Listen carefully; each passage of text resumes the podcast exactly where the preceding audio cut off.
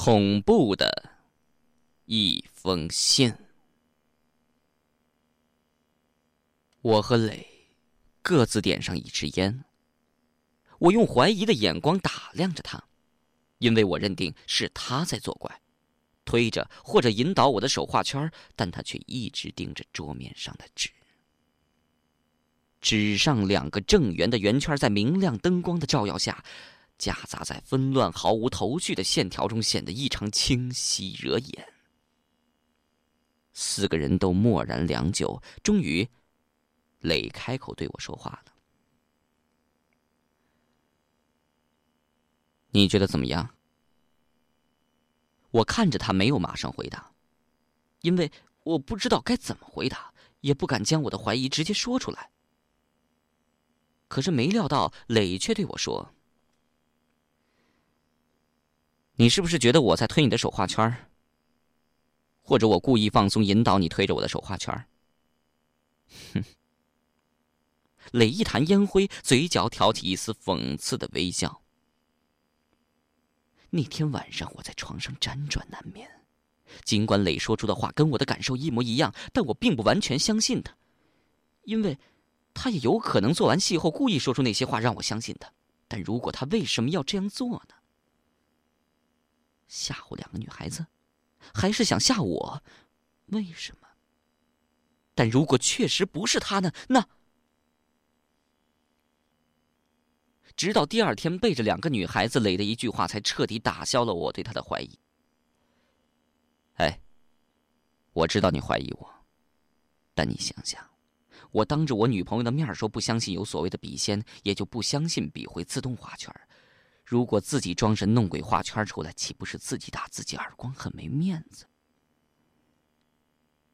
对呀，我点头称是。不该怀疑你的磊，没关系，这是难免的。磊冲我摆了摆手。事实上，我也怀疑过你，但你也当着你的女朋友说了那些话。我甚至还想过是你们三个人早就商量好的圈套呢，开个玩笑作弄我一下，但太不现实了。我了解你们，当然也有可能是我们三个人商量着来作弄你，但你觉得我会到现在都还不承认吗？确实不会。我了解磊，他不是那么不够朋友的人。那么，那两个圆圈呢？那两个圈完全是巧合罢了。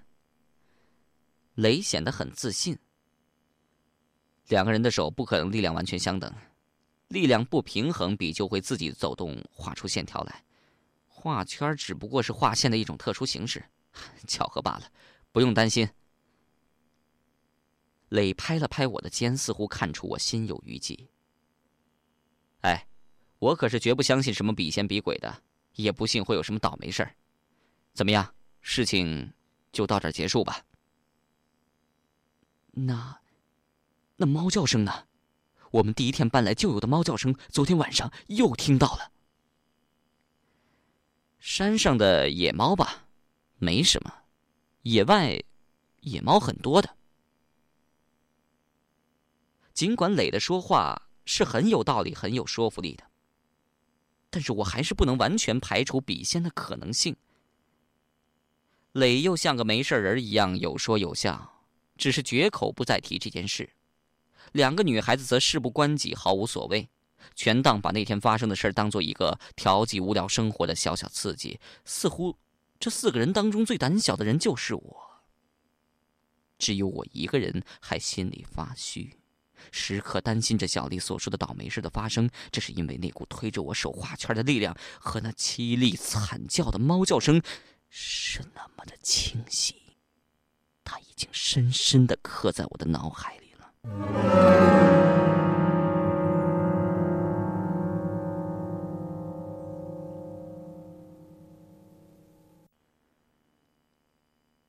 然而第二天并没什么特别的事情发生，第三天也没有，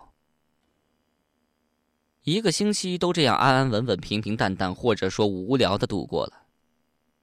我也逐渐相信了磊的推断，以为事情就此结束了。但是，我却不知道啊，事情其实还根本没有真正的开始呢。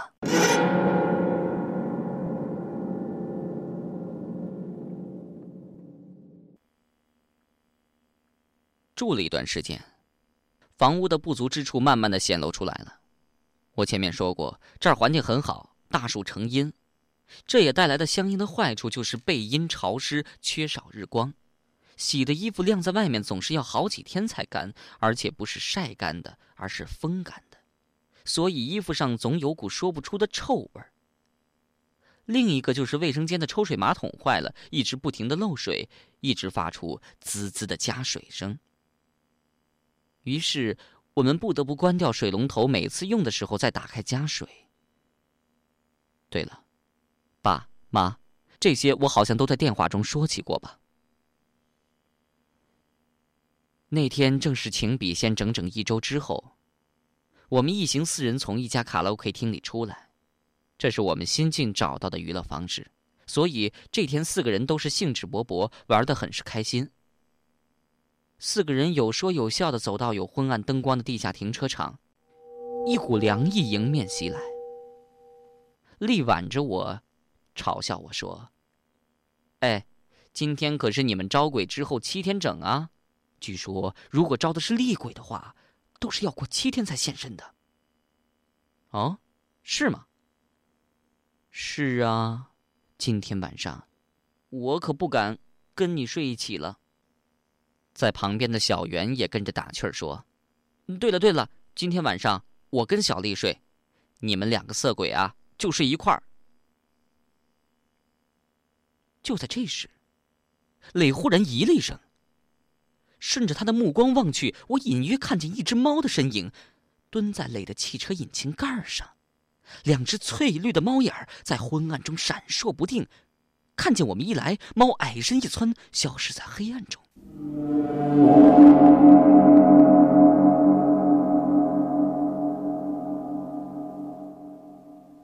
丽不解的看着我。怎么了你？猫，一只黑猫蹲坐在磊的汽车上，就在刚才。哎，你没看见？丽瞪大了眼睛找了一圈哪儿有啊？有猫吗？我和磊对望一眼，看着他的目光，我心里咯噔一下。李松开挽着我的手，回头问小袁，小圆也瞪大眼睛：“有猫吗？没有啊，我也什么都没看见。”我激动的惊叫起来：“什么都没看见？怎么可能？”两个女孩子大约是被我的样子吓住了，紧紧站到一起，还手拉着手。末了，磊叹了口气：“ 哼，好了好了。”他看着我的眼睛：“没什么猫，我们吓你们玩的。”说着，将钥匙抛给了我：“哎，我累了，今天你开车吧。”毫无疑问。雷所说的话只是在安慰两个女孩子，而且并没多大效果。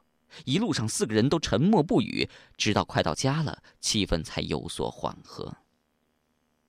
小丽和小袁开始在后座叽叽咕咕，我和雷也开始有一句没一句的搭着，眼皮越来越重。看看车上的钟，已经快三点了，大家大概是困得连害怕都忘了。眼看已经拐进家的小路。这时，已经在半闭着眼打盹的磊，忽然大叫一声：“哎，看着！汽车前面大约五米处有只猫。漆黑的猫，正蹲在路中央，两只碧绿的眼睛迎着车灯发出邪异的光。刹车已经来不及了，我猛地往左一打方向盘，汽车所有的重量加上惯性，全部压在右前胎上，汽车开始侧滑。”一声“砰”的巨响从车底传来，压住了后面两个女孩子的尖叫声。右前胎爆了。我猛然想起汽车杂志上看过的求生技巧，连忙将方向盘往左打死，希望惯性能够因此减缓下来。然而速度太快，而且路上充满潮湿的露水，汽车开始打转。我放弃了做任何动作，只是看着四周不断盘旋、飞速而过的景物。我感到一股巨大的力量施加在我身上。我知道，我知道它比我强大的多。我无法抗拒它，于是只好听天由命。也许是我正确的处理动作，汽车很快停止了打转，但依然往前侧滑。猛然间，汽车右侧抬了起来，车内四个人都齐声发出一声惊叫。汽车右侧抬起四五十度，接着力道尽了，猛然坠了回去，发出“砰”的一声闷响，终于停住不动了。我双手死死地抓住方向盘，浑身大汗淋漓，雷也是满脸蜡黄、惊魂未定的样子。小丽和小袁冲下车，在路边呕吐起来。下车后，我的大脑里转着千百个念头，一会儿后悔自己为什么开那么快，一会儿又觉得开车出事很丢面子。然而，我根本就没有想到事情的严重性。但话说回来，这其实也根本不算什么，和后面发生的事相比，简直就是小巫见大巫啊！我和磊各自点上一支烟，镇定神经。磊问我。看见了，是，看见了，一只黑猫。感觉上和刚才停车场那只是同一只。我猛地喷出一口烟。这回，你们看到没有？等两个女孩子镇定下来，磊开口便问，但是小丽和小袁只是瞪大眼睛。我咆哮起来。猫，黑猫，你们看到没有？刚才之所以出事，都是因为站在路中央那只该死的猫。难道你们现在还没看见？小丽忽然大声喊起来：“你凶什么？自己开车没水平，还怪什么猫？哪有猫？我们怎么都没看见？”行了，行了，行了，事情已经过了，四个人都完好无损，没受伤，就算好事儿啊。雷打断我们的争吵，俯身检查车的情况。左前胎上有一道一尺来长的裂口，在裂口边缘可以很清楚的看见因为爆胎前的高温而出现的类似烧灼的痕迹。我蹲下身来摸摸还烫手的车胎，想说几句抱歉的话，却不知说什么好。磊埋头看着车胎，喃喃自语：“怎么回事？”怎么会这样？我不得不解释。哎，当时那只猫在前面，我的第一个反应只只能是避开，没没别的办法。不是这个。雷打断了我。我也看见那只猫了，但是为什么车胎会爆？因为速度太快，压力太大。不对呀，你想想看。我记得当时你是在往左打方向盘，汽车全部力量应该是都压在右前胎上，要爆胎，也应该爆右前胎才对。可是，现在是左前胎爆了。是啊，怎么会这样？我茫然无语。刚才开车爆胎的时候，我也以为是右前胎爆了。但是下来查看的时候，却是左前胎有一个大裂口。忽然，我想起一件让我不寒而栗的事儿，雷也忽然反应过来，似乎是在同一时间，我们都想到这件事儿，这件极为恐怖的事儿。哎，你记不记得，刚才停车场里那只猫坐在哪儿？我浑身打了个哆嗦。好像是左前胎上方。没错，我也记得是左边靠近天线的地方。什么左边啊？小袁走了过来，他脸色比刚才稍微好看了一点刚才在地下停车场里，那只你们没有看到的猫。说到这儿，我不由哽住了。因为我又听见那惨烈的猫叫声了，就从背后的雷山上传来。磊瞪大眼珠看着我，一颗豆大的汗珠从他鬓角滑了下来。毫无疑问，他也听到了，但是小丽和小袁却又是一脸茫然无措的样子。磊给我打了个眼色，示意我不要告诉两个女孩子更多的东西。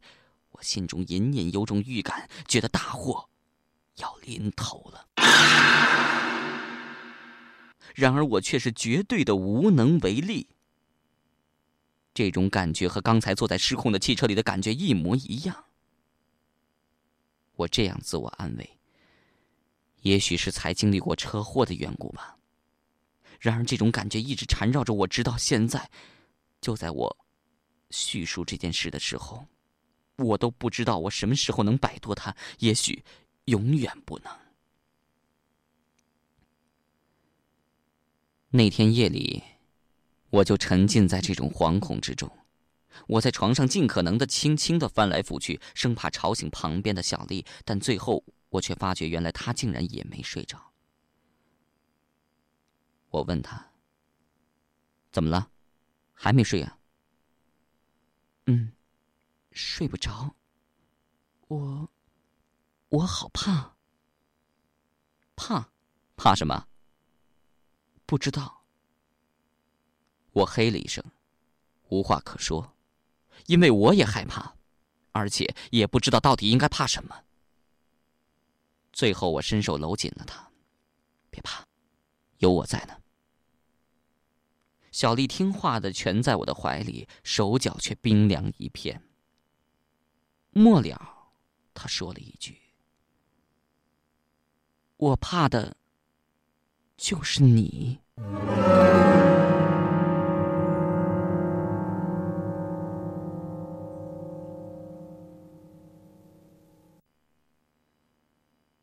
出乎意料的是，这天夜里没有更多的事情发生，第二天也没有，一切都似乎归于了平静。看来又是一个平平淡淡的星期。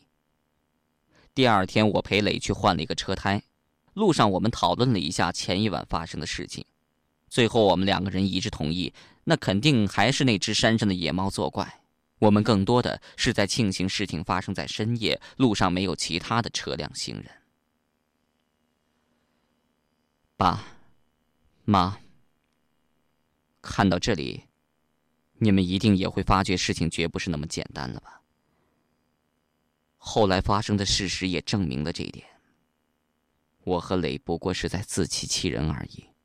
事实上，我们在讨论这件事的时候，都在回避一个问题，那就是为什么该报的右前台没报，而猫坐过其上方的左前台却报了。我不是没有想过这个问题，只是觉得无法解释，或者答案太可怕了，无法接受。想来，雷也是如此吧。若是事情都发生在另一个与我毫不相干的人身上的话，我也许会将事情的答案脱口而出：那只猫是恶魔的化身。这周却不是完全平静的度过的，出在我们四个人的关系上。我和丽之间出了一点状况。小丽开始对我忽冷忽热，让我捉摸不定。即便是偶尔有笑脸，也似乎是在为绝大多数时间中的冷漠做着补偿。两个人单独相处的时候。尤其是晚上在一起的时候，我总感觉到小丽是在逢场作戏。小袁和磊之间似乎也出了一点问题。从表面上来看，小袁像没事人一样，依然整天的嘻嘻哈哈。磊也看不出什么，只是我觉得他抽烟比平时多了一倍。磊跟我私下聊起来，他说：“你别看小袁在大家聚在一起的时候嘻嘻哈哈，跟没事儿一样。跟我单独相处的时候，他就收起笑脸，变成另一个人了。”听磊这么说，我这才猛然想起，似乎每次丽跟我强颜欢笑的时候，也是四个人在一起的时候。两个女孩子似乎不约而同的做戏给另外两个人看。爸，妈，你们可都是过来人，出现了这些事儿，意味着什么？你们不会想不到吧？